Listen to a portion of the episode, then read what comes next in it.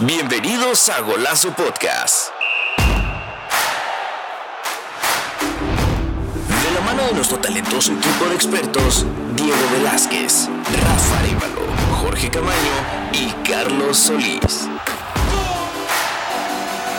Prepárense para emocionantes debates, análisis perspicaces, invitados especiales y, por supuesto, mucha pasión por el deporte. Golazo Podcast, el podcast que siempre está en la jugada.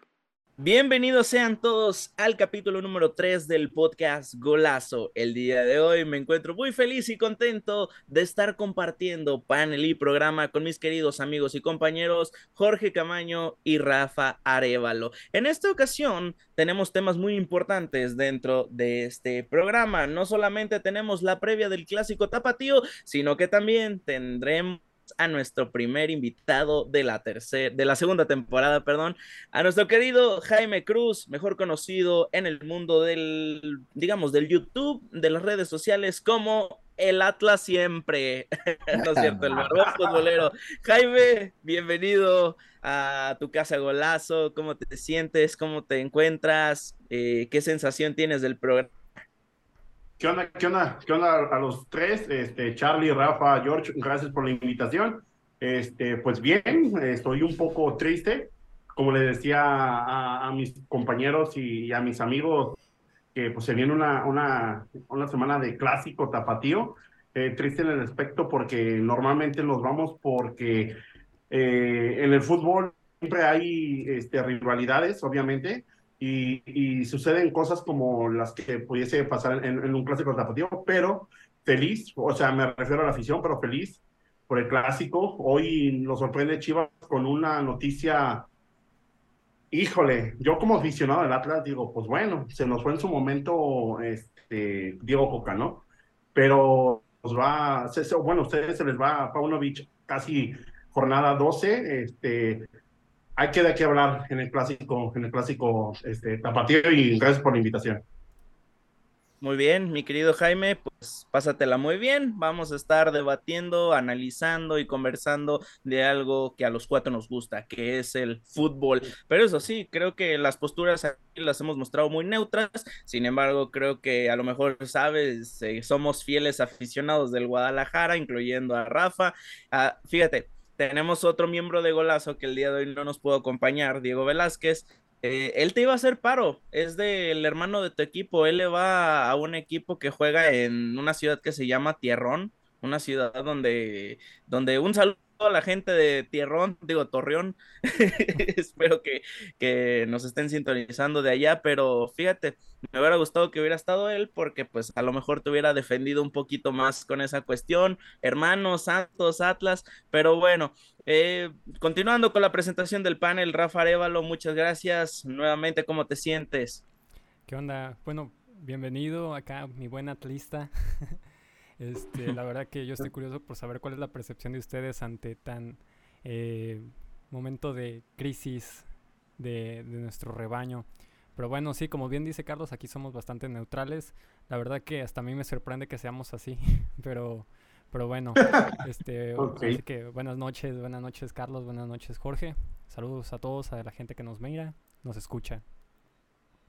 Muy bien, muchísimas gracias Rafa. Jorge, desde Ciudad de México, ¿Cómo te encuentras en esta bellísima noche de jueves 5 de octubre? Bien, bien, muchas gracias, Carlos. Bienvenido al Barbón. Fíjate que no me tocó conocerlo en persona y eso que estuve por allá un rato en, la ciudad de Guadalajara, pero es un gusto ahora coincidir acá. ¿Quién lo diría? Este, estás en tu casa, querido Barbón. Siéntete cómodo de expresar lo que tú digas para poder encender esta mesa virtual entre un rojinegro que, según yo, es el, es el primer personaje rojinegro de, que tenemos en, en el programa y pues un honor, un placer, una noche bastante linda. Llovía y no llovía acá en la Ciudad de México, únicamente levantó la humedad, pero estamos sobreviviendo y nos encontramos bien. Muy bien, perfecto.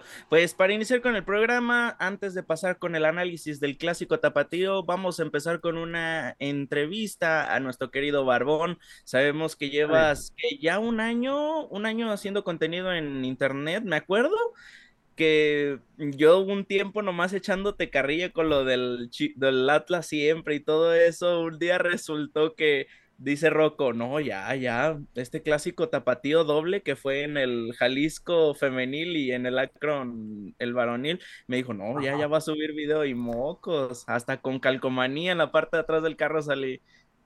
Ah, sí, cierto. sí, cierto. Ese día este, hice unas calcomanías, pues de hecho, así como, como lo traigo aquí en el logo, este, hice unas calcomanías y no te voy a decir quién la pegó en el carro, pero yo no fui. Pero qué bueno, qué bueno que, te salices con, con, tu logo. Sí, sí, sí, sí, sí me acuerdo, güey. Ya, ya hace falta otra. Ya, ya se despegó, ya, ya nomás aparece futbolero, ya ni el barbón, ni, digo, ni el, ni el ícono, ni el barbón aparecen, ya. Necesito otra para pegarla ahí mismo. Pero bueno, Barbón, un año haciendo contenido, ¿cómo te has sentido? ¿Qué crecimiento has visto en tu canal? ¿Cómo te ha recibido la afición tanto del Guadalajara y, de, y del Atlas? Mira, afortunadamente, bueno, ya llevamos el añito, este Afortunadamente me ha recibido bien siempre que voy al acro. Eh, mucha gente, no te digo que mucha, pero eh, sí he recibido cinco saludos, seis saludos por partido a Prox y todo de que échale ganas, eres el primer artista que me cae bien, este, eres bienvenido. Eh, siempre que voy al acro, la verdad, siempre me reciben súper bien, súper, súper, súper bien. Este, y pues cuando voy al Jalisco, pues obviamente pues ya, ya, ya tenemos un sector de cuatro o cinco años este, juntándonos ahí donde mismo, entonces, este, pues estamos estamos súper bien.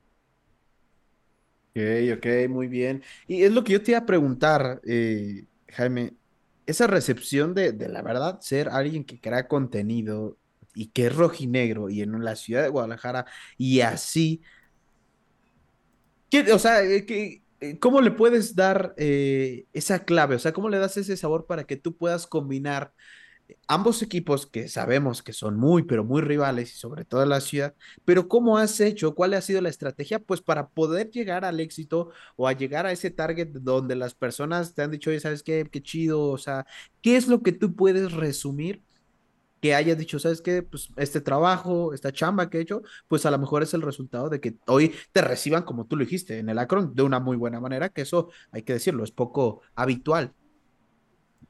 Sí, fíjate que siempre he hablado con, con mi carnal, incluso con el Rojo y, con mis amigos, en el que siempre ser objetivos del partido. Claro. Obviamente, pues no ir a tirar tierra, porque pues me estoy aventando a un posto si, si voy y tiro tierra, y luego al siguiente partido voy y este güey que nos tiró tierra el partido pasado, viene y luego se vuelve a burlar. No. Simplemente, pues me gusta el fútbol, me gusta el, fútbol. Voy con unos de mis amigos, este, obviamente fuera de cámara, pues sí le, le tiro tierra, lo que, lo que es normal. Pero la cámara siempre es ser objetivo y decir, ¿sabes qué? Pinche golazo de las chivas, hoy jugaron mal, este, están jugando súper bien, eh, lo que sea, siempre ser objetivo. Esa es como que la clave mía de la cual la gente me ha recibido. Oye, Barbón, y yo tengo una duda porque te veo ahí con tu calcomanía, si la puedes mostrar, porfa, levantarte un poquito. mira. Eh, a la hora de que tú empiezas a hacer contenido, esta parte de que tú lleves tu playera con tus calcomanías, como dice Carlos, que la llevabas ahí en el, bueno, que no la pusiste tú en el carro, pero que ahí va. Eh, ¿Cómo es que tú empiezas a hacer esta parte de la marca? Porque al menos desde mi punto de vista en la mercadotecnia es bastante importante que todo el tiempo estés llevando el sello de tu marca. Entonces, es correcto. ¿cómo, cómo surge tu idea de querer ir eh, haciendo contenido y que además todo el tiempo vayas con tu sello? Mira, este, una de las ventajas que tengo, no, no puedo decir que soy 100% un mercadólogo, pero este, en el área en el que yo trabajo, yo trabajo, yo soy Godín, yo soy Godín, este, estoy en el área de ventas. Entonces, estar en el área de ventas, pues como que me funcionó en el que, ¿sabes qué? Métele esto, eh, te puedo ayudar esto. Eh, obviamente debes de tener una presencia ante el público, no nomás de tu rostro, sino que una imagen en el que, ay, güey, este vato es el de la marca o el del logotipo con barba naranja o roja, no sé, eh, con, con lentes y así. Entonces, ser como un distintivo ante todos ustedes youtubers para que sea conocido eh, en un estadio o, simplemente en las redes sociales. Correcto. Muy bien. Y Barbón, eh, sabemos que eres uno de los mejores amigos. De hecho, a lo que me ha platicado mi querido Rojo, eres su mejor amigo desde la infancia. Y Rocco lleva que ya más de 10 años dentro de YouTube. Nueve, nueve, nueve años. Nueve años. Ok. Ajá. Y ya va por el décimo. Bueno, ya, ya le preguntaremos. Creo que va a cumplir nueve. Según yo, nueve. Según yo, nueve. ¿Este año? Sí, según yo. Mm. Ok. Bueno, nueve años. El, buen recorrido. El, vato empezó en la secundaria, entonces, pues ese güey íbamos juntos a la secundaria. Yo pienso que sí, más o menos nueve, diez años aprox ahí. Mira nomás. y miren, acerté con ese comentario. Información gracias a Rocco. Eh, Rocco, ¿qué tanto influyó en la decisión de que empezaras a crear contenido del Atlas o del fútbol en general, digámoslo así? Siempre, siempre, siempre me decía, eh, no nomás el año pasado que empecé, siempre me decía, güey, haz contenido, no hay nadie del Atlas, haz el contenido. Y decía, güey, tengo un trabajo demandante que la verdad no me da tiempo, güey. Ahorita no me da tanto tiempo, pero trato de combinarlo un poco más. Pero siempre me decía hace cuatro o cinco años, güey, no hay nadie del Atlas. El único que hay es Vanas. Este, Vanas luego surgió una transformación X y me dice, güey, el ya no va, ya va, tú hazlo, todo esto. Entonces, un día así de la nada, cenando, dije, chingue sumado en un partido contra los Tigres en, en, el segundo campeonato del Atlas, que le ganó, que bueno, en ese caso, este, fue un partido contra, contra Tigres, dice, ¿sabes qué? dije, güey, ya voy a hacer el canal, dime cómo le hago. Así, literal, en una cena, güey. Estamos en su casa y, ¿cómo le hago, güey? ¿Qué es lo que necesita para hacer un canal, güey? Y ya empezamos así, tú, tú, tú, pues ahí veo unos pinches videos, tutoriales de cómo editar, no, no me salían tan bien y pues ahí estamos. Oye, eh, Barbón, y en el aspecto de, ya lo, ya lo dijo un poco Rafa en el tema del branding y en el tema de, llevar a cabo un poco eh, tu marca, pero el hecho de destacar y de levantar la mano entre muchos, eh, muchos creadores de contenido hoy en, que hay en el fútbol mexicano. Hoy salen al por mayor, ya independientemente de YouTube, en otras plataformas, pero ¿qué has buscado tú en tu contenido? O sea, en ese, digámoslo, línea diferencial que puedas eh, ofrecer en cambio, no sé, a lo mejor a otros eh, eh, youtubers, a otros creadores de contenido, que la gente diga, hoy le voy a dar clic al video del barbón y hoy voy a estar suscrito y hoy voy a ver todo este, su contenido. Mira, fíjate que no sé si decirlo porque a veces me da pena, pero no sé si han visto alguno de mis videos. pero uno de los principales, eh, bueno, a mí que me gusta mucho de reporteros, analistas deportivos o lo que sea, es David Medrano. David Medrano es mi Dios, es mi sensei, mi, mi, altar y todo. Y yo escucho en la mañana un programa de radio que él transmite con, con varios ahí también. Entonces, ellos lo que hacen es analizar un partido antes, el partido que viene, eh, pues la liga, ¿no? Y meterle como el toque del albur el toque de la luz. no he visto este, youtubers que a lo mejor puedan decir, ah, este güey es alburero. No, no trato de ser alburero, pero sino que un toque de albur este, en los comentarios, ¿sabes? Eh, y pues meterle mi esencia, prácticamente mi esencia y todas las mensajes que digo en el momento. Ok. Oye, Barbón, yo preguntarte, ¿cómo, porque el atlista, al menos atlistas en general, son bastante apasionados dejando que, el mexicano por sí solo ya es un apasionado del fútbol, pero el atlista es una cosa que yo pongo con punto y aparte. ¿Cómo haces tú como creador de contenido ser neutral? Porque de repente incluso hasta aquellos profesionales, expertos del periodismo deportivo que salen en televisión masiva, dejan de lado la, la neutralidad. ¿Tú cómo, ¿Cómo, ¿Cómo te planteas esta parte de ser neutro, de que veas las cosas como son, que tu parte como rojinegro no, no afecte en tu perspectiva? Eh, fíjate que yo cuando le digo a mi camarada con el que voy siempre a grabar, le digo, güey, antes de entrar al, al estadio Akron, soy rojinegro y te puedo tirar tierra y si se va Paunovic, te hago una porra de especial para Paunovic y te Pero dentro del estadio, en, haciendo contenido, siempre me gusta ser neutro en cuestión de saber y más bien identificar si las chivas van bien, si las chivas en su momento metieron un gol excelente, trato de ser neutral para que la gente vea y no sea como el mismo concepto de que, ay, güey, es un seguidor del equipo contrario cagazón que nomás viene a criticar al equipo. Como polarizar, ¿no? Eso no, me gusta, no, no, me gustaría y tampoco le voy a meter la idea a, a, la gente en el que decir, ay, este güey es atlista, viene a lavar a las chivas, ni mucho menos. Si la chiva va en su momento mal, pues lo, lo digo, y si en su momento va mejor que el Atlas y en un clásico tapatío puede Chivas mejor que el Atlas, lo tengo que decir, güey. Claro. Porque realmente es la realidad. Y mucha gente se escuda de que no, que nosotros somos mejores que el campeonato y que ustedes tienen más copas y que su pinche madre. Entonces, trata de ser neutral, neutral en, todos los aspectos. Oye, Barbón, y ya lo dijiste que afuera del Acron le puedes tirar tierra, puedes tirar una porra, pero independientemente del Acron o no, algún episodio en un clásico tapatío por ahí, bueno, yo escuché cuando en aquel, este, en Tuburio Deportivo, en aquel capítulo con el Roco, pero bueno, ah. algún, alguna anécdota que nos puedas eh, contar, algo que te haya sucedido en algún clásico tapatío, ya sea, no sé, negativo, positivo, pero algo que tengas muy presente y que digas, ah, clásico tapatío, y directamente te, te vayas a, a ese episodio, a ese recuerdo. Sí, güey, un clásico tapatío tengo, bueno, pues es Rocco, este eh, de la bolita que nosotros somos es Rocco, eh, pues otros cinco camaradas, ¿no? Eh, está Rocco, dos amigos le van a las chivas y Rocco son tres. Otro camarada, mi carnal y yo somos atlistas. Son los que siempre nos gusta como que ir a un estadio, un fútbol, y nunca habíamos tenido la oportunidad de ir los seis juntos. Nunca, nunca en la vida, nunca, nunca, nunca, nunca, nunca. Se llega la oportunidad de ir al Estadio Jalisco y digo, no, güey, hoy está bien perro, chingue su madre el marcador, ganen, pierdan, empaten, lo que sea. Voy con mis amigos y con mi hermano a vivir un partido de fútbol todos juntos, porque no hemos, nunca habíamos tenido esa oportunidad. Claro.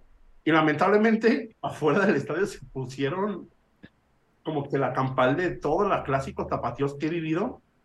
Nos corretearon las novias de mis amigos atrás de nosotros. Este, yo decía, güey, estamos conviviendo y de la nada, ese partido lo ganó Chivas, lo ganó Chivas creo que 2-1, 2-1 no me acuerdo, este, pero sí lo ganó Chivas, no me acuerdo del marcador. Y pues obviamente entre nosotros ellos nos iban tirando carrilla, ¿no? Sí. Este, Porque nosotros compas sí son bien carrilla. De que, eh, pinche rojinero culero, y que cagón, y que se pinche madre, y que sabe qué. Y de la nada, cuando vamos saliendo del estadio Jalisco, no, hombre, había una campal que no me acuerdo que no sé si han visto en el estadio Jalisco, este, por la calle de Ixtlacihuatl, hay un estacionamiento que da de lado a lado la calle. Ah, sí.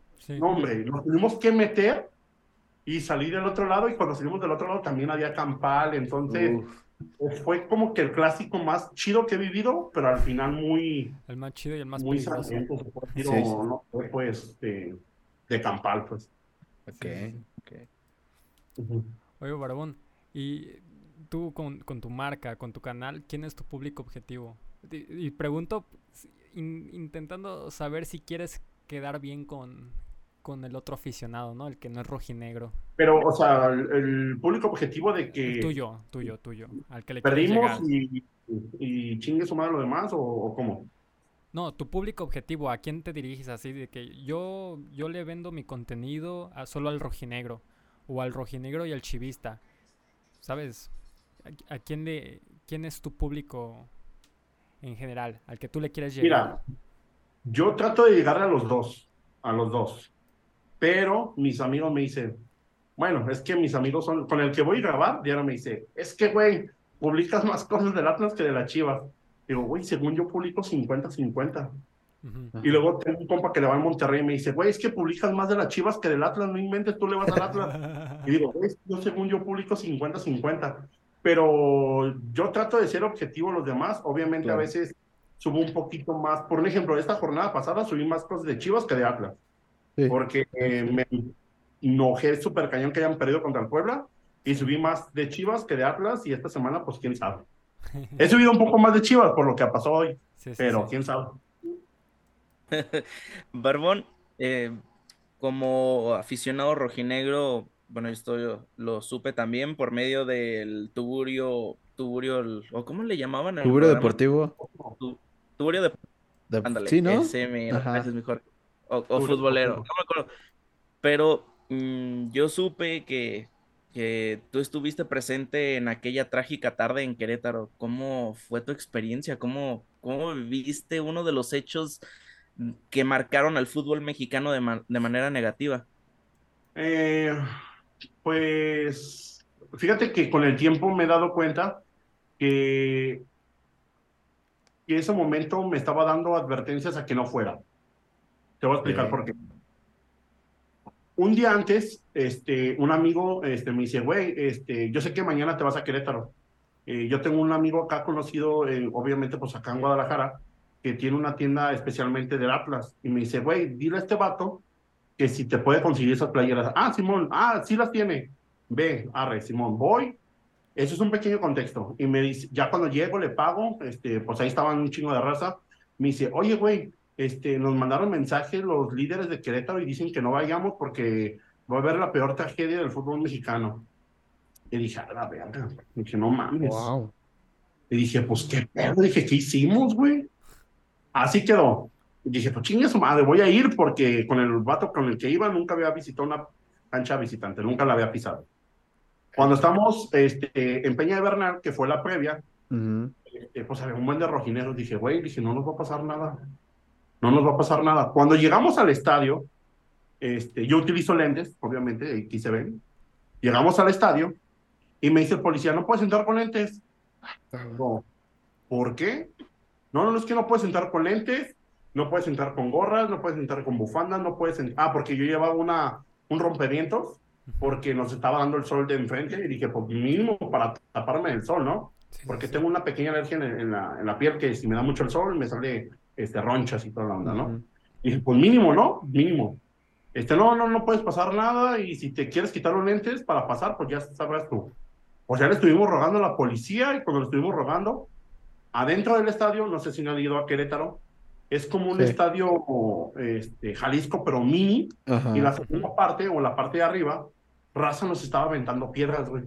Piedras. Yo dije, ¿cómo estos güeyes se metieron piedras y nos estaban pues así quedó. Y ya cuando entramos dijimos, no, adentro va a haber una seguridad, miles de policías, miles, miles, miles, miles. No, güey, nomás había tres personas. Sin menospreciar, estaba una señora como de 50 años enfrente de nosotros, un niño en una esquina y una señora como de 40, 30 años en otra esquina, güey, 35 más o menos. Y decía, güey, ¿qué pedo? En medio tiempo, policías, policías estatales y municipales y mismo estadio agarran esas vallas que son de tubos, que ponen los, los eventos deportivos, y nos las ponen enfrente, y se quitan todos los policías. Y de la nada, pues empezamos a ver toda la gente corriendo del Querétaro. Dije, madre, Dije, madre, este, ya valió madre este pedo. Iba con mi amigo y su amigo, o sea, mi, camarada iba con amigos más, eran muchachas, eran, eran las niñas. Este, las, pues, las chavas se, asustaron, se, quedaron paralizadas de que, güey, córrele, y vámonos para la cancha. Le dije, no, güey, dije, no te para la cancha. Afortunadamente, en nuestro primer camión, sales del estadio y el primer camión era el de nosotros. Le dije, yo sé que no vienen con, nosotros, súbanse. Estaban los, este, las puertas cerradas, este, no sé si vieron a un chavo que duró en coma como 12 días, allá en, en sí. 12 días. Gracias a ese vato, gracias a ese vato, mi amigo y yo le puedo decir a la vida que estoy aquí porque un vato, no sé cómo, a lo mejor puede que un vato mamado, o sea, fuerte, pero ubican esos botes de 40 litros de esos de los de aceite. Ah, pues el güey iba corriendo así, iba corriendo así con él y nos lo aventó. Y si no es por la mano de ese vato que lo, que lo esquivó para que no nos golpeara, no sé qué hubiera pasado porque iba directamente a la cabeza de mi camarada, de los vatos que estaban ahí, pues obviamente mía y lo que nosotros hicimos fue correr, ¡pum! Fue correr y correr al camión y ya cuando estás adentro del camión, pues ves gente tirada, no sé si estaba fallecida, no sé, pero tú ves gente tirada, la policía, este, o sea, todas las patrullas estaban apagadas, no había ni un policía, eh, me acuerdo que un policía, sales del estadio y a los lados hay puertas para que no entre más la afición, se puede decir como visitante, nomás un exclusivo entrada y salida de porra visitante, digo, aficionado local. Este, yo me acuerdo que policías del mismo estadio eh, abrieron las puertas para que los de Querétaro entraran al, al estacionamiento. Pues afortunadamente estamos aquí, no nos pasó nada, pero sí estuvo Ah. muy, muy cañón.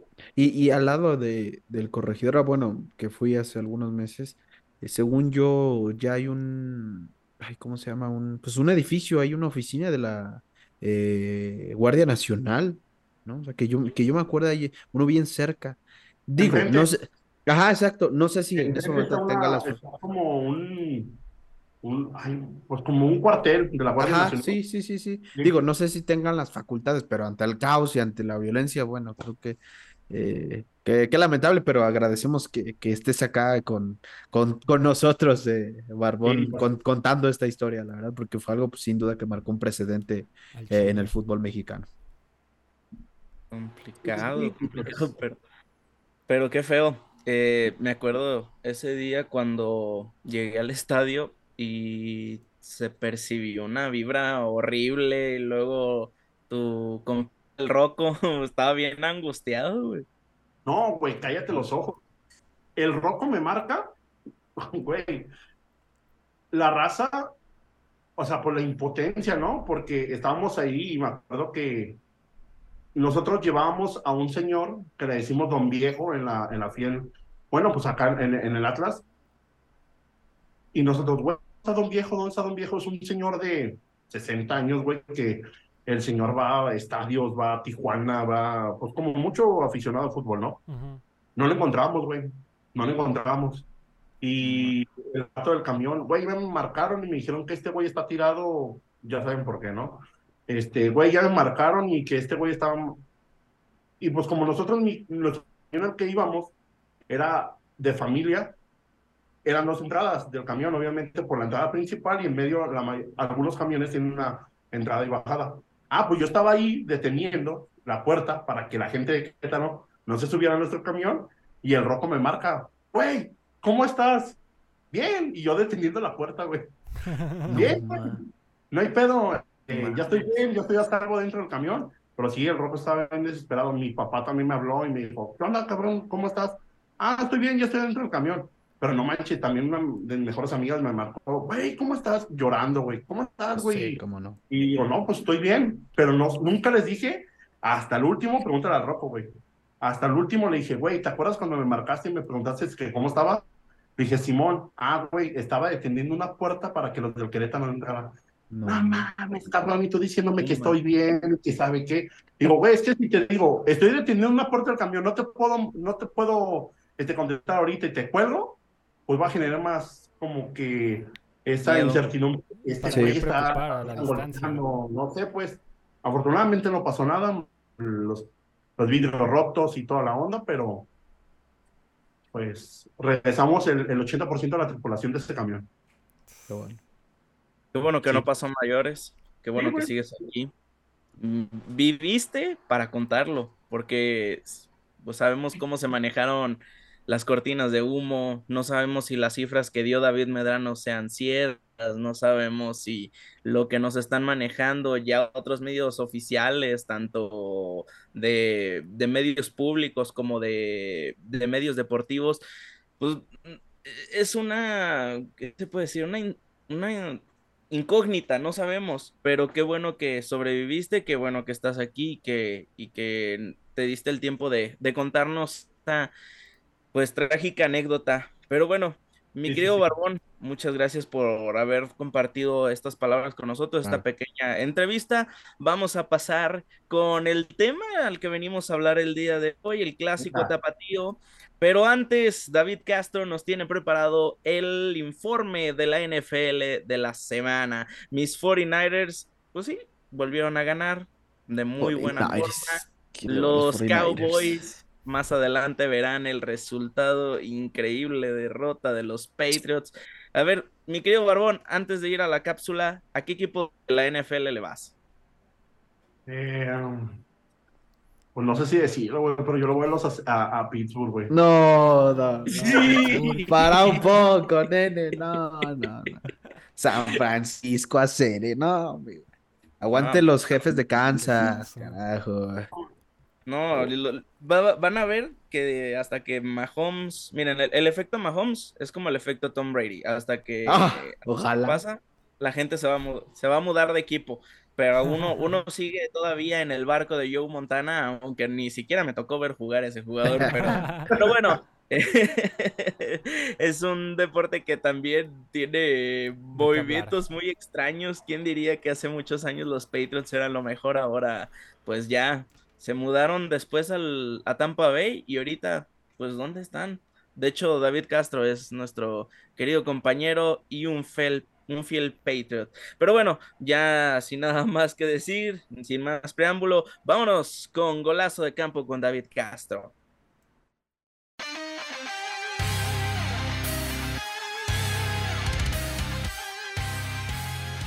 Bienvenidos a Golazo de Campo, la sección en la que hablamos de lo más destacado de cada semana de la NFL. Ahora vamos con la semana 4. Pasamos a los resultados de esta semana. Los Packers cayeron entre los Lions 34-20. Los Jaguares de Jacksonville vencieron 23 a 7 a los Atlanta Falcons en Londres, Inglaterra. Los Colts han nada de una gran remontada ante los Rams. Los Rams no se dejaron. Los acabaron venciendo en overtime 23 a 29 a favor de los Rams. Los Browns no pudieron con los Ravens, tanto que perdieron 3 a 28. Los vikingos de Minnesota por fin ganaron su primer partido del año, 21 a 13 contra las Panteras que siguen sin ganar. Los Titanes de Tennessee vencieron a los Bengalíes de Joe Burrow 27 a 3.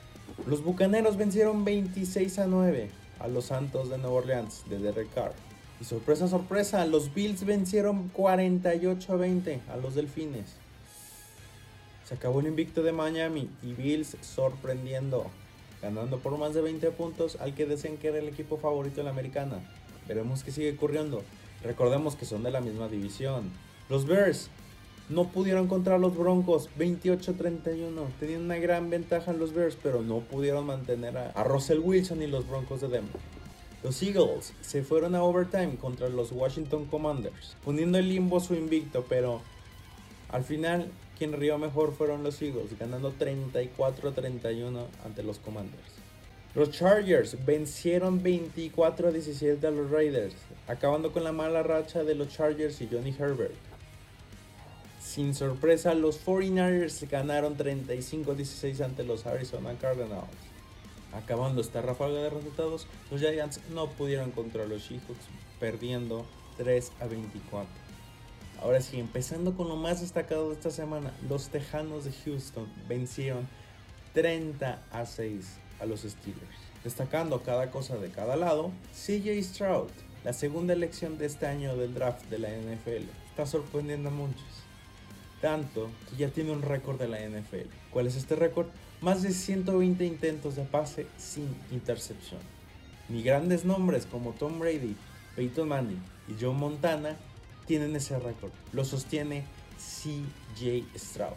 Del otro lado, Mike Tomlin, head coach de los Pittsburgh Steelers, es bien conocido de que jamás ha tenido una temporada negativa como head coach. Mmm, está en peligro esa racha, ¿eh? Veremos qué pasa. Siguiente partido.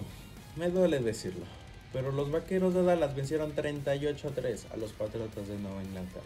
Este partido define que los Cowboys tienen una de las mejores defensivas de la liga, anotando más de 14 puntos en el partido.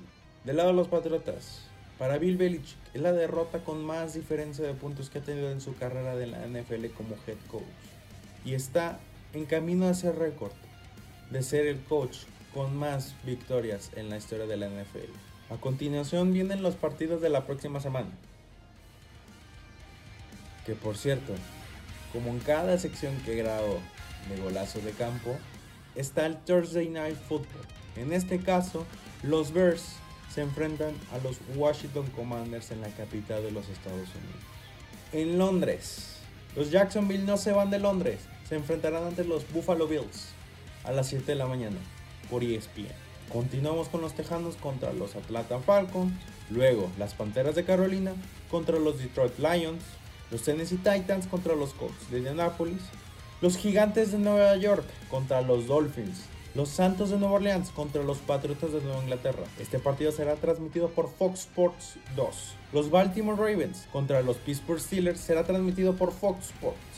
Ahora, los Bengalíes de Cincinnati se enfrentarán ante los Cardenales de Arizona. Los Philadelphia Eagles se enfrentarán ante los Angeles Rams.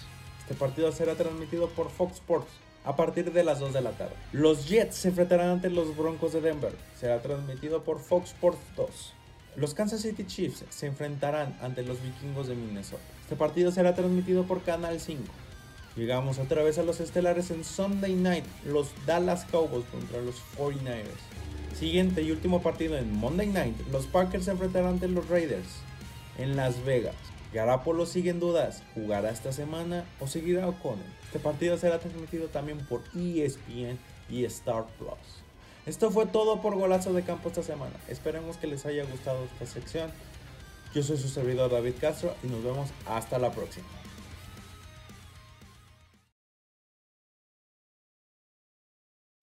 Bien, estamos de regreso con Golazo Podcast y vamos ahora sí a hablar del poderosísimo clásico tapatío, el último clásico que se jugará por, por el momento, porque quién sabe si vuelve a haber un clásico mexicano dentro del play-in o de liguilla, pero bueno, el clásico tapatío se juega este próximo sábado. Jaime, pues sabemos que se acabaron los boletos en el Estadio Akron, ¿alcanzaste? Sí, güey, sí, sí alcancé. Alcanzamos a comprar un paquete que lanzó las Chivas, que creo que era Mazapán, Atlas y ¿Cómo crees? o sea, también aplicamos, se las aplicamos la que Atlas le aplica a las Chivas. O sea, de que Atlas se viene el ah. clásico tapatío del Jalisco y compra partidos para el Atlas Necaxa y para el Atlas Chivas y para el Atlas contra Pachuca. No, no, no, no, es que haz de cuenta, este, nosotros, bueno, con el camarada que voy a grabar, eh, queramos comprar el chivabono, güey. Pero yo no sabía que el chivabono tiene una fecha como límite para comprarlo. Porque, por ejemplo, eh, acá en el Atlas es el pase rojinegro. Si tú no lo compras, eh, supongamos que cuesta 5 mil. Y en la jornada uno juega, no lo compras, en la jornada dos te lo venden, pero descontando ese boleto. Entonces, yo no mm. sabía que acá en Chivas era, era muy diferente. Entonces, pues ahí estamos comprando el boleto boleto que ya tenemos todos. Entonces, el barbón futbolero estará presente como debe de ser en el clásico tapatío. Pero bien, empezando con el tema, Dios mío, semana espantosa para el Guadalajara, indisciplinas y por supuesto rumores de que Beiko Paunovic se va del equipo. Comenzamos con mi querido Jorge, análisis sobre las indisciplinas. Ah, la semana pasada hablamos de que los jugadores son libres de hacer su vida privada, de ser cosas, digámoslo por el estilo, pero acá rompe ese paradigma. Lo hicieron dentro de una concentración en Toluca. Jorge, análisis, por favor. Sí, eh, a veces nos cuesta a los seres humanos eh, despertar eh, nuestro sistema cognitivo y nos hace falta entender. Aquí dicen las reglas. ¿Qué hay que hacer con las reglas? Seguirlas, no romperlas. Y de este lado leyeron al revés. Aquí está la regla, rómpelas, güey, haz lo que tú quieras. Así lo hicieron. Y lo digo yo que salté primero por Carlos Salcedo la semana pasada, porque bueno, era su cumpleaños, era su fiesta, entendemos el mal paso de Cruz Azul, pero acá estás en una concentración, acabas de sacar un partido contra Toluca eh, muy regular, muy, pero muy malito. Y haces esto, aunando la presión, el 4-0 que te puso el América y todo lo que hay en el contexto, haces esto, lo que más como que dije, güey, qué cabeza, se iban entre las patas a Raúl Martínez, un canterano, o sea, un canterano, un chavo que yo le escribí en el grupo. Acaba de debutar. O sea, exacto, güey, que se dejó influenciar, obviamente se dejó convencer. Porque en ese momento no estás, imagínate, te lo dice Alexis Vega, el 10, y luego el chico te vas a decir, ah, no, pues sí, jalo. Hasta por quedar bien, lo vas a decir que sí. Sí. Por quedar bien pero no sabes lo que esto te puede parar. Se habla y se rumora, no lo sé, que, ser, que sería el único que le pueden perdonar el castigo. No lo sé, no sabemos qué vaya a suceder. Lo que sabemos es que están separados hasta el momento, ¿no? Eh, y, es algo lamentable, ¿no? lamentable, eh, lo dije yo en, en mis redes sociales, es el momento de rescatar dinero a algo que den por Alexis Vega y darle las gracias, darle las gracias. Yo soy muy, muy seguidor de Alexis Vega, soy el primero que digo que tiene todas las condiciones y toda la calidad para, para demostrarlo. Pero donde no ha crecido es aquí, es donde no ha crecido y parece que no va a crecer. Y en Chivas no estamos para esperar a ver cuándo crezcan, para necesitamos resultados. Alexis Vega lamentablemente no lo hizo y se habla más de lo que hace fuera de la cancha. No necesitamos este tipo de jugadores. Que le, que le den las gracias, no sé de qué, pero que, tratemos de recoger algo de dinero por Chicote Calderón. Bueno, de estúpido.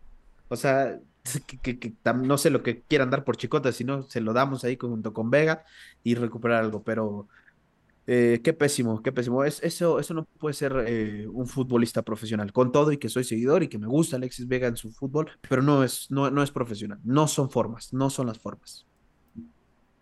Jaime, ¿qué perspectivas hay de parte de, del sector, sector atlista hacia el tema de las indisciplinas en Chivas? Eh, fíjate que, bueno, dejando a un lado la, camiseta y pues teniendo eh, seguidores en, redes sociales, grupos de WhatsApp, de Facebook y de todo. Eh, acá se piensa que es un momento este, idóneo para que nosotros vayamos al, al, al, estadio Akron y demos un golpe de autoridad por todo esto que está pasando en Chivas. Uno, la indisciplina, que pues a lo mejor sucede, ¿no? Sucede en el fútbol mexicano y no incluso en Chivas. Puede suceder en Atlas, en América, en Cruz Azul, lo que sea, pero como lo manejaron, digo, pues bueno, cada quien su club, cada quien sus reglas y, todo, y estás medio noqueado, y luego hoy llegan y con el con la noticia de que Pauno se va a lo mejor, que eso es otro tema que a lo mejor podemos hablar eh, posteriormente.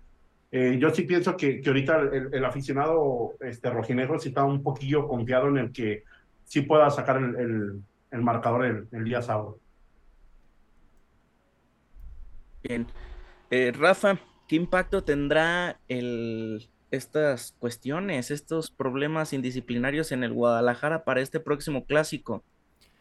Es que lo que veníamos diciendo Diego y yo, bueno, ahorita no está Diego, pero lo que veníamos diciendo Diego y yo, Chivas está como chico, como equipo chico, o sea, nosotros nosotros eh, siempre hablamos de que Chivas, el equipo grande, eh, que debe de ser la, institución que, ponga las manos sobre la mesa, que defienda al jugador mexicano porque se juega con 11 mexicanos en cancha, pero finalmente tú sabes lo que es trabajar con mexicanos, es complicadísimo, es una cuestión arraigada, es fiestero, es indisciplinado, es descuidado, poco disciplinado, o sea, es una, es una gran labor trabajar con mexicanos. Y, el impacto que va a tener lo de Alexis Vega es otra derrota más. Digo, el mismo Paunovic lo ves desilusionado. Si tu cabeza, si tu cabeza, si tu mente eh, está así de cansado, ¿qué le vas a transmitir al equipo? ¿Qué le vas a transmitir a tus jugadores? Que estás, que estás decepcionado, que estás triste.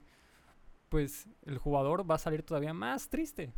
Además, Paunovic dice hoy en conferencia de prensa, el equipo necesita un abrazo.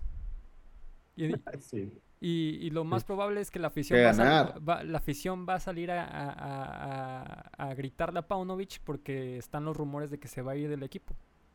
¿Sabes? Y, mucha, y, después de esa noticia, mucha gente en redes, sociales está, está diciendo gracias a Dios que Paunovic, Paunovic se va.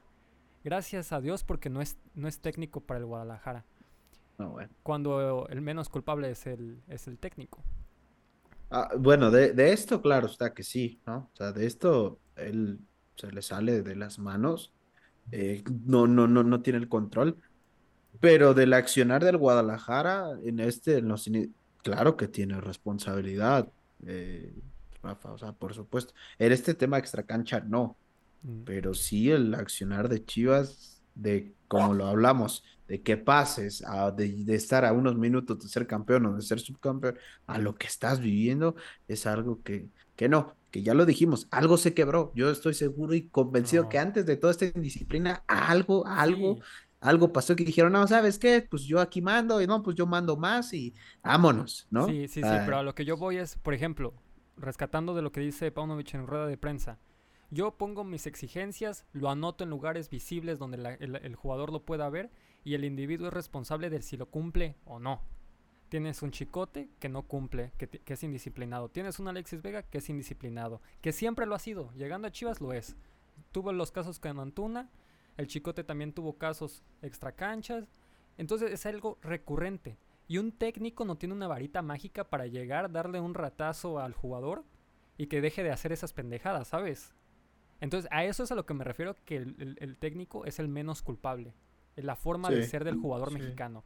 Ah, la, cuestión técnica de cómo juega el accionar del equipo, pues sí, ese, eso ya es culpa de Paunovic. Pero me refiero, Paunovic todavía tenía cómo manobrar. Pero si un técnico no está bien acobijado, no está siendo respaldado por sus mismos compañeros, que en este caso son los jugadores, pues entonces llegas, puedes llegar a una final, pero ¿para qué llegar? ¿Para qué ganar el eh. título si va a ser a alma vacía? Ah, bueno, no, no, no, para un poco, o sea, ganas el título y tienes el alma vacía, a mí no me importa que, tenga el alma dame el título, dame el título. No, yo soy un apasionado y las, las formas importan, claro que sí, las formas importan, es como... Ah, dile, ah, dile eso a Boca Juniors hoy, las formas importan y te van a mandar a un carajo, las formas importan. Jorge, tú eres, Jorge, tú eres el que se la pasa criticando cómo gana el Atlético de Madrid. No veo el fútbol español, Rafa. No veo, no veo el ah, fútbol español, Rafa. Perdón. No lo, no veo. El fútbol, no sé si existe el fútbol español. Eh, pero. pero oye, eh, iba, yo le iba a dar la palabra a Barbón porque dijo algo muy cierto. El, dando a entender que Chivas está noqueado. Está herido el Guadalajara. Y creo que esos tres puntos ayudarían mucho a la situación del Atlas, que bueno, no es la mejor, pero es como que esté pasando por como, como Chivas, pero creo que imagínate, sería un buen cierre, un buen envío anímico Barbón, que le ganes a Chivas en el Akron, estadio lleno, y le des como el la última estocada al toro, ¡pum! 4-0, dos clásicos jugados, dos clásicos perdidos por Chivas. ¿Será que pueda ser el camino que, lleve a meterse a la pelea por eh, las etapas finales para el Atlas este, este partido, Barbón? Eh, yo, yo pienso que sí, ¿no? Siempre es un golpe como anímico en el cual de que si ganas un clásico, ya sea tapatío nacional, este, lo que sea, pues, güey, le ganaste al rival, le ganaste al rival odiado de la afición, le ganaste al rival que, que siempre se pelea tus seguidores.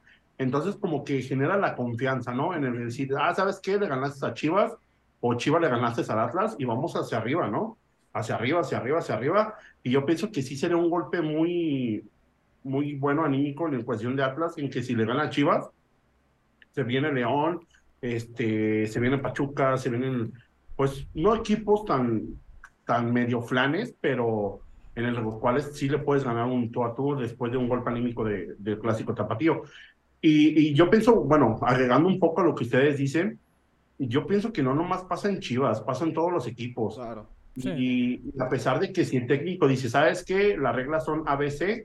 Y bueno, pues ya el Chicote Calderón ah, es como la cuarta vez que inflige un, un tipo de indisciplinas. Entonces, hoy en día yo pienso que la culpa lo tienen los directivos, los directivos de todos, de Atlas, de Chivas, de América, todo, porque yo pienso que hoy en día los directivos le tienen miedo al aficionado mexicano en el que, ay, ¿sabes qué? Si el aficionado mexicano no, no compite bien, este, pues ¿qué, ¿qué, selección vamos a tener? ¿O qué, qué, qué, aficionado mexicano vamos a dar? Entonces, yo sí opino que, que, el culpable es el directivo, no nomás de, en este caso, Mauri, sino de todos, y, y puede pasar. Acá está pasando y bueno, pues ahí se los voy a dejar más o menos, pero acá también puede estar pasando, que si sucede. Y lo ves el rendimiento del equipo en el que si ya estaba quedado el, vestidor de Chivas, que era notorio, era notorio en el rendimiento en que, güey, ¿por qué no metes a un man? ¿Por qué no metes a un mozo? ¿Por qué no metes a, no sé, eh, bueno, Alexis Vega, pues ya es su problema si no gana confianza, eh, vuelve a generar confianza bajo su lesión, pero yo sí pienso que es un vestidor roto en el cual que dicen muchos que no, en mi pensar es que sí, que, el, que desafortunadamente el, vestidor de Chivas está roto, y si se va Pauno después de que ganen o pierdan el, clásico tapatío, qué forma tan ridícula de irse del equipo de Chivas. Claro. Entonces, eh, el directivo Tivo tiene la, la culpa, ¿por qué? Por aumentarles el sueldo, por darles muchas comodidades. ¿Por qué, Barbón? Por, dejar que hagan lo que ellos quieran. Ay, tú dijiste hace rato, ¿quién se festejó el Carlos que el, el jugador de El Salcedo. Hizo una fiesta, estuvo, estuvieron youtubers, este, de banda y lo que sea. Está bien que tú, tú eres un ser humano y tú puedes festejar tu cumpleaños como tú quieras, pero no a ese nivel que tú eres un... Yo me puedo festejar mi cumpleaños y al día siguiente si yo llego crudo al trabajo, es mi responsabilidad. ¿Por qué? Porque a lo mejor yo soy... Porque a lo mejor yo, yo, yo trabajo en una oficina, ¿va? Y bueno, sí, sí sucede, sí sucede, pues, pero este, yo llevo una oficina, yo no bajo o yo no trabajo bajo un rendimiento físico en el cual un jugador sí se le puede, sí se le puede destruir su carrera en una fiesta. A este muchacho que creo que lleva un partido debutado o un partido jugado, eh, Sí, también sí. lo involucraron. Cuatro minutos. Que dice, que, que dice David Medrano, fue a la cena, pero no cenó, fue a la cena. Fue a la cena y estuvo presente, dijo presente en la lista de Claro, asistentes. claro. Güey, Sí, sí, sí, sí, o sea, esa, esa, la de- esa decisión no, no es como que, ah, pues sí, es que pues, yo no sabía, no, la hiciste, o sea, estabas consciente de lo que ibas a hacer, claro, sí, yo, yo estoy de acuerdo. en una fiesta con, con chicas, ¿ah? Y esas chicas no sé quiénes eran. Ah, pues no manches. Más vale que, que no haya sido como aquella fiesta de Carlos Salcido. de- Bueno, no. Bueno, pues cada quien, ¿no? Cada quien, pues, pero, pero sí, menos se salvan. Y así no se salvan. Eh, chicos. Yo creo que eh, es lamentable lo, lo que yo voy a decir o lo que voy a decir, pero pues, Alexis Vega separado, clásico tapatío, no, no creo que iba a ser de mucho ayuda. O sea, estando en la banca, o estando en la cancha, o estando separado, me parece que iba a ser el mismo resultado. Llegó un momento donde lo hablaba hace algunas horas con un amigo que le va a Tigres, que él me dijo, todo esa fase final anterior eh, jugaron muy bien y sin Alexis Vega. O sea, jugaba Alexis Vega en el equipo y el equipo como que no, no, no, no, no, no congeniaba como sin Alexis Vega. O sea, era increíble. Ahora, eh, me duele decirlo, sabiendo de la calidad que tiene, pero, o sea, si se va y no sé si a lo mejor causaba algún problema o algo, bueno, pues muchas gracias y a seguirle a trabajar, porque si pasa lo que dice este Barbón, llega al Atlas y te golea y te pone, creo que ahí va a llegar un clímax, un punto donde Fernando Hierro tiene que tomar cartas en el asunto. No, que, que esto del, del clásico tapatío no sea un ya, ya tiene, ya tuvo que haber tomado algo, ya tuvo que haber platicado con Amauri, decir algo, oye, ¿sabes qué? Vamos a hacer esto, esto, esto y el otro, porque igual, como lo dijo Barbón, estoy muy de acuerdo, si se va así, de esta manera, Belko Paunovic, no, no, no, o sea, sería algo, la verdad, falta hasta de profesionalismo también. O sea, y mira Claro. que es un entrenador que para mí vino a darle una cara nueva a Chivas, pero, o sea, se me hace hasta, hasta ridículo. Entiendo también que después de este desmadre, que después de todo lo que sucedió, dije, oye, y todo el ambiente tóxico que hay, hasta con la afición, entiendo que diga, esto- estoy harto, o sea, yo me voy, yo lo entiendo. Pero llegaste a un equipo donde la presión va a ser así, independientemente con o sin disciplinas, los malos resultados, y ahí va a estar la presión. O sea, hay que, hay que, hay que saber dónde estamos parados, ¿no? Oye, Barbón, Exactamente. yo tengo una pregunta ahorita que salió lo del ambiente tóxico. Desde la percepción de un atlista, ¿tú crees que el chivarbano es chillón? Ah, bueno. Mm, ¿Cómo, cómo perciben ustedes el, el tipo? ¿Creen que el chivista exige o que llora? Ay, güey. Es que, ¿cómo te lo puedo explicar? Para que no se escuche tan feo. Ah. No, explícalo, güey. Sí, sí, sí, sí. Mira, Adelante, adelante. Eh, obviamente, pues todo aficionado, yo, yo daría lo que fuera, me quedo sin comer por un boleto, eh, lo que sea, lo que sea por ir a ver al Atlas, ¿no? Pero sí, por ejemplo, tengo compas que son chillones, son chivistas chillones, pero de esos chillones que viven el momento, en el que si. Chivas está chido, ah, mi Chivas, y también el de este lado, también el de este lado, obviamente. Sí, sí. Pero yo siento que el, el aficionado chivista es un aficionado en el que ya está desesperado. Yo, yo lo puedo decir que Claro. Es, un, es un aficionado desesperado. No te voy a decir que, que vivan 70 años porque está bien culero. Porque está bien culero vivir 70 años sin campeonato, güey. Uy, pero tú estás acostumbrado. Eh, no, ya no, gracias a Dios ya no. yo, yo pienso que sí vivan en, en, su, en su momento en el que los proyectos en el fútbol mexicano lamentablemente son a largo plazo. Mm, el, no hay un proyecto mexicano en el cual al siguiente torneo esperemos, esperemos que no quede en América, porque ese sí será un proyecto a corto plazo, pero sí será como un proyecto a largo plazo los que actualmente los directivos del fútbol mexicano este, hacen y más su, su dueño, que no sabe de fútbol.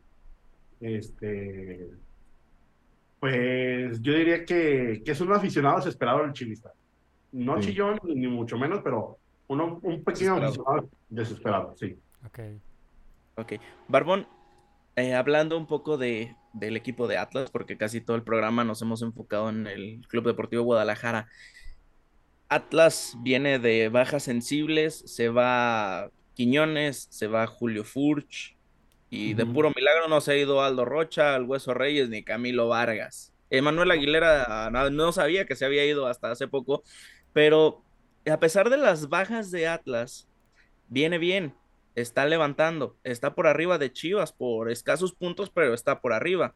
Viene de dar actuaciones buenas y Caicedo y el Mudo Aguirre han hecho una nueva dupla ofensiva. Con todo esto y la nueva reestructuración y, viendo cómo Atlas llega al clásico tapatío con el favoritismo, ¿está obligado a ganar en el Estadio Akron este próximo sábado? Sí está obligado por una, eh, regresa un, un central eh, que es parte fundamental de la línea defensiva de Atlas, que es Santa María, ya en ese partido ya está confirmadísimo que regresa. Dos, el, el huevo ya regresa también al, al, al, juego. No sabemos si es de titular o de banca, pero que regresa, regresa. Y pues una parte también esencial de, de la delantera de, del Atlas, que es el Mudo Aguirre, lo han metido en ciertos momentos del segundo tiempo como revulsivo. Entonces, el aficionado atlista es decir, ¿sabes qué? Ya tienes plantel completo. Los de enfrente están pasando por un mal momento. Es obligación de ganar sí o sí, porque tú vas con el 100 y a lo mejor ellos pueden que por indisciplinas, que porque el técnico se va, que porque eh, perdieron contra Mazatlán, que porque el clásico no han ganado el, último clásico este, nacional, que esto, que el otro. Yo digo que sí es una obligación que el equipo rojinegro tenga que ganar el clásico tapatío. ¿Obligatorio por goleada o se dan con 1-0? No, fíjate que yo, eso de las goleadas, no, o sea, obviamente disfrutan los goles de tu equipo, pero últimamente los partidos de Atlas y Chivas han estado muy parejos en cuestiones a que se meten a lo máximo tres golecitos. Entonces, yo pienso que puede que generen un empate o 2-1. Un empate. ¿Crees que Atlas y Chivas sean capaces de empatar? O sea, ¿no, ¿no ves que Atlas viene mejor que el Guadalajara o sí crees que el Guadalajara de perdida le salga a jugar el clásico de su vida? Mira, yo siempre he dicho que un clásico, eh, ya sea tapatío, bueno, en este caso con ustedes que es tapatío, eh, un clásico se te olvida si vas en primer lugar, si vas en último, si vienes de una mala racha, si vienes de una buena racha. Yo, yo pienso que un clásico tapatío lo, lo impone el marcador dependiendo del ambiente que esté en el estadio. Entonces, puede que a lo mejor Chivas venga con bajas, eh, que indisciplina, que a lo mejor el técnico se va después de, de pitar los 90 minutos y nos ganen. Y decir, oye, ¿sabes que el Atlas vino al 100% y no te pudo ganar? Y se empiezan los memes y esto. Entonces, yo pienso que, es en el momento. Yo, eso sí, en un clásico no pongo ni estadística ni nada. Ok, perfecto. Ya para cerrar, querido Barbón, se nos está acabando el tiempo del programa. Eh, ¿Qué tan difícil es para el aficionado del Atlas ir al estadio Akron? Desde Oye, que, del... Y que se, que se moje con, como dicen los españoles, que se moje con, con su pronóstico y que diga hasta goles. Ah, sí, sí, sí, Y, si, y si Atlas va a ser quien le corte la cabeza a Pablo. Eh, pues qué triste para ustedes, pero ojalá. Ojalá que ¿Y cuánto quedan, Barbón? Eh, yo digo que 2-1. Pronóstico. 2-1. 2-1, ok. 2-1 con un gol de Caicedo. Bien. Ok, ok, Jordi ok. Se fue, se fue fuerte. Eh, pronóstico, Jorge. Eh, Yo les voy a decir algo. eh, La semana pasada dijeron que contra Toluca. No, es que no va, no, Toluca. Güey, Yo les dije, Chivas, pasó, Chivas no pierde y ahí está. No cabe duda que ustedes ven el fútbol con la espalda. Este, Chivas 1 y el rojinegro 1.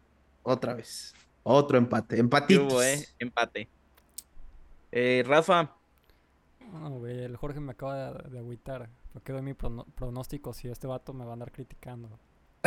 Ya, hombre. Nah, este, mira, la neta, mi lógica dice que pues Chivas pierde, pierde 2-0, pero con toda esta parte de que pues de que el Paunovic se va, no se va, yo creo que al menos aunque el vestidor esté roto, sí tiene al menos un lazo con los jugadores y pues si se va les va a doler, ¿sabes? Entonces, tal vez por esa cuestión pueden sacar una casta e incluso ganar hasta un 2-1. ¿qué hubo? ¿Qué hubo? Bueno, pues. Ay, A ver, Carlos. partido complicado para el Guadalajara. Me voy igual que Jorge. Empate 1 a 1. Gol de Caicedo. Gol de. Eh, Yael Padilla. Me voy por Ah, Yael. Padilla. Eh, bien. debuta en Clásico Tapatío con gol al Atlas. Y de hecho hace primer gol Guadalajara y lo empata el No, Atlas en el segundo puta tiempo. Hombre, este Ya, vato- ya me estoy, ya me estoy, ya estoy sacando mucho, pero bien, pues querido Barbón, muchas gracias por haber estado con nosotros, primer invitado de esta segunda temporada, de todo corazón, ha sido un honor que hayas estado este programa con nosotros, de parte de toda la producción, tanto de los que estamos aquí en panel como los que están detrás de, este programa, te agradecemos mucho. ¿Quieres compartirnos unas últimas palabras antes de cerrar el programa? Sí, claro que sí. Eh, antes que nada, agradecerle la invitación. Este, la verdad me la pasé muy bien. Espero que si se da la oportunidad de que me puedan invitar. Este, Y pues ahí podemos debatir el, el próximo campeonato también de, de- del Boca Junior que, que le pueda ganar. vamos, Fluminense, vamos, vamos, Fluminense. Este, no, simplemente pues a la, a la audiencia que, que pueda estar viendo este video, si ha llegado este momento, eh, simplemente decir que si van al estadio, este, no se enganchen, simplemente es un partido de fútbol. Eh, si al lado de ustedes tiene un aficionado cagazón, no le hagan caso, a lo mejor pueda que esté borracho, pero simplemente vivan el partido, gócelo. Si ganaron, qué chido, si perdieron, pues lástima, pero simplemente es fútbol y pásensela chido. Y muchas gracias por la invitación. No, gracias a ti, Barbón. Excelente mensaje. Sí, hay que decir no a la violencia. Es un partido donde, donde se presta mucho. Pero bueno, hay que vivir este clásico tapatío con... con mucha tranquilidad. Dijiste algo muy importante. No hay que hacerle caso a los aficionados cagazones. Arroba De Chivas todo. siempre.